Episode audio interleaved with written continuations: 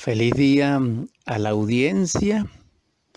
Presento ante ustedes el mensaje 32 de este año en curso 2023 o 61 años de Acuario en el marco y contexto del programa radial y canal Superando nuestros límites, donde hemos compartido, gracias al Espíritu de la Sabiduría, y mm, de la paz en la verdad del conocimiento, para que así podamos, a través de la ciencia pura, del conocimiento crístico, lograr mm, primero despertar la conciencia, convertirnos en hombres verdaderos, en hombres con alma, en hombres solares, y posteriormente en la gracia de Dios mm, y de la divinidad mm, lograr la liberación final a través de todas sus progresiones y escalas.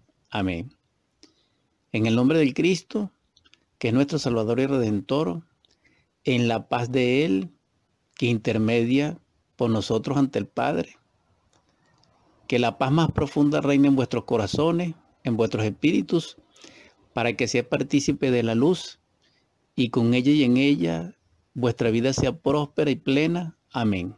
Si algo ha inquietado a la humanidad siempre, ha sido, por una parte, el origen del hombre y por la otra, el tema de la inmortalidad, de la permanencia, de la longevidad y en sus escalas de entendimiento lo que ella plantea. Y esto es más que interesante porque siempre tiene actualidad palpitante en la opinión pública y dentro de nosotros. Si observamos detenidamente la vida manifiesta en la naturaleza y aparte de ello, a través de las informaciones, conocimientos, teorías, textos, etcétera, de la historia, podemos cotejar allí y ver de que incluso hasta los ríos, los mares, las montañas, no son permanentes. Un ejemplo de ello tenemos el Sahara, un ejemplo tenemos de ello los grandes cauces secos de montañas erosionadas totalmente, como si allí a través de siglos antiguos lo hubiera trasvasado un río que ya no está. Como ejemplo de ello tenemos esas zonas áridas terribles de los desiertos y que llaman la atención por su silencio y belleza sepulcral, por su calor y también porque constituyen lo que se ha llamado los grandes cañones. ¿Qué quiero decir con esto? De que si no es permanente una montaña, un río, un mar, un continente, un planeta, ¿qué quedará de nosotros? Porque entre todos ellos hay algo común, un tiempo de existir, un tiempo de manifestación de esa vida. Aunque el tiempo sea relativo, y aunque el tiempo sea una ilusión. Y esto es interesante porque ¿qué queda de nosotros o qué es lo que permanece de nosotros? Si hay alguna posibilidad. Entonces aquí llegamos y nos encontramos con un límite máximo de que todo lo que es de la tierra no es permanente.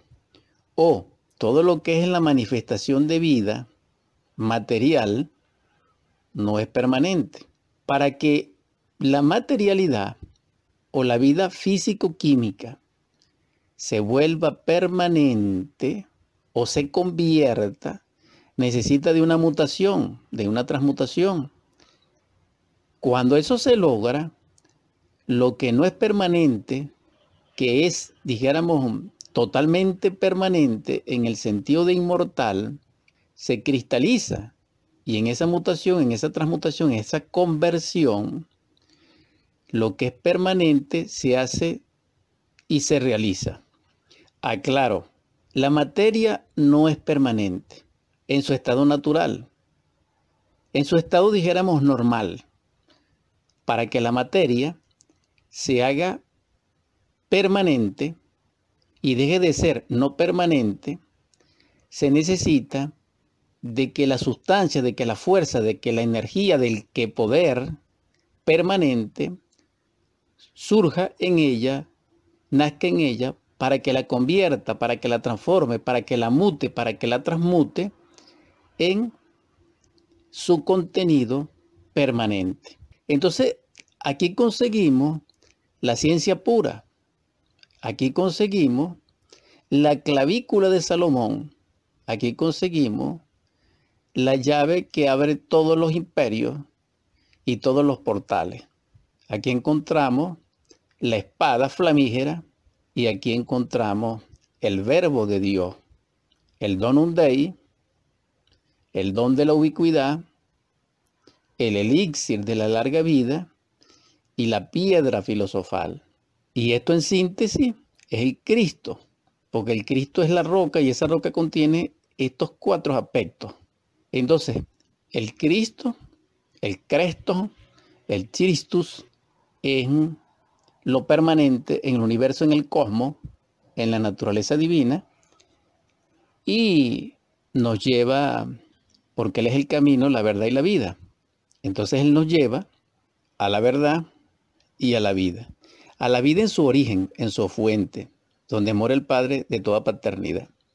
Entonces allí sí seremos totalmente inmortales, totalmente permanentes. Allí sí seremos lo que es, lo que ha sido y lo que será donde realmente el tiempo allí no es, aunque puede ser expresado fuera de él siendo él, pero no se incorpora en él. Entonces ese sería el misterio. Ahí estaría entonces la respuesta para que esa inquietud de la humanidad o de cada uno de nosotros a veces de ser inmortal, de ser permanente o, entre comillas, de ser eterno, se logre en a través de la cristificación porque solo Él nos puede convertir, mutar, transmutar, transformar en hijos amados o criaturas absolutamente puras, perfectas e inmortales y permanentes. Pero para ello se necesita realizar un trabajo, una obra, una obra magna, una obra de arte, una obra preciosa. Y esa obra es el drama cósmico. Es el Evangelio vivido dentro de nosotros. Solo así podemos convertir lo mortal en inmortal, lo imperfecto en perfecto, lo no permanente en permanente y lo corrupto en incorruptible. Ese sería el proceso. Pero todo comienza con ese destello maravilloso de la inquietud, de la aspiración a ser. Necesitamos reflexionar sobre nuestra día en la vida, sobre nuestra estadía e interacción con nuestra familia, con la ciudad donde vivimos. Todo esto es interesante. Saber por qué de tantas mujeres en el mundo, una es nuestra madre, nuestra mamá. Es importante saber por qué de tantas mujeres, una es nuestra esposa. Es extraordinario saber por qué nuestros hijos lo son. También es trascendental saber por qué estamos contritos ¿Por qué sollozamos en silencio? ¿Por qué fracasamos? ¿Por qué? Para ello necesitamos autoconocimiento. Y el autoconocernos implica estudiarnos a nosotros mismos, plantearnos como proyecto de vida, como propósito. Esa es la inquietud. Así lo, lo no permanente se vuelve permanente. Así lo transitorio se vuelve lo que es lo que ha sido y lo que será. Ahora bien, con respecto a la inmortalidad. La inmortalidad la confiere el Cristo y en ciencia pura es un gas amarillo y blanco. Y ese gas es el elixir de la larga vida y, y contiene la medicina universal y que es depositado por el gran globo solar de nuestro sistema solar de oro a aquel iniciado que se ha perfeccionado a tal punto que por amor a la humanidad doliente ha renunciado a la felicidad nirvánica y a convivir con los dioses, renunciando a ello para servir a la humanidad, a los humanoides, a los que estamos condenados a la pena de vivir. Entonces Él es honrado tres veces y para que cumpla su misión, Dios le da el regalo de Cupido, que es ese gas, ese elixir de larga vida, que es el de la eterna juventud, y que se relaciona con el mercurio, con el gentil hombre. Y ya esto es algo maravilloso, extraordinario, superlativo. Aquí queda resuelto esa inquietud manifiesta. Ahora, lo otro sería lo del origen del hombre. Y voy a ser sintético allí, porque el origen del hombre verdadero, en el sentido exacto de la palabra, deviene de la cristalización del germen solar, prototipo del hombre verdadero emanado del logo, desde las dimensiones superiores de la naturaleza a este mundo material físico-químico. Esto quiere decir que una cosa es el origen del animal intelectual equivocadamente llamado hombre, que no es más que somos unos mamíferos intelectuales, racionales bípedos, tricerebrados, pero no somos hombres verdaderos. Entonces hay una diferencia entre esos orígenes, porque sería interesante plantear y estudiar de que el origen del humanoide, de la raza aria, deviene de la raza atlante. Y en la raza atlante hubo una hibridez, igual que cuando la hubo en la raza lemur. Por eso también somos animales intelectuales, por el abuso de la energía creadora. Es decir, por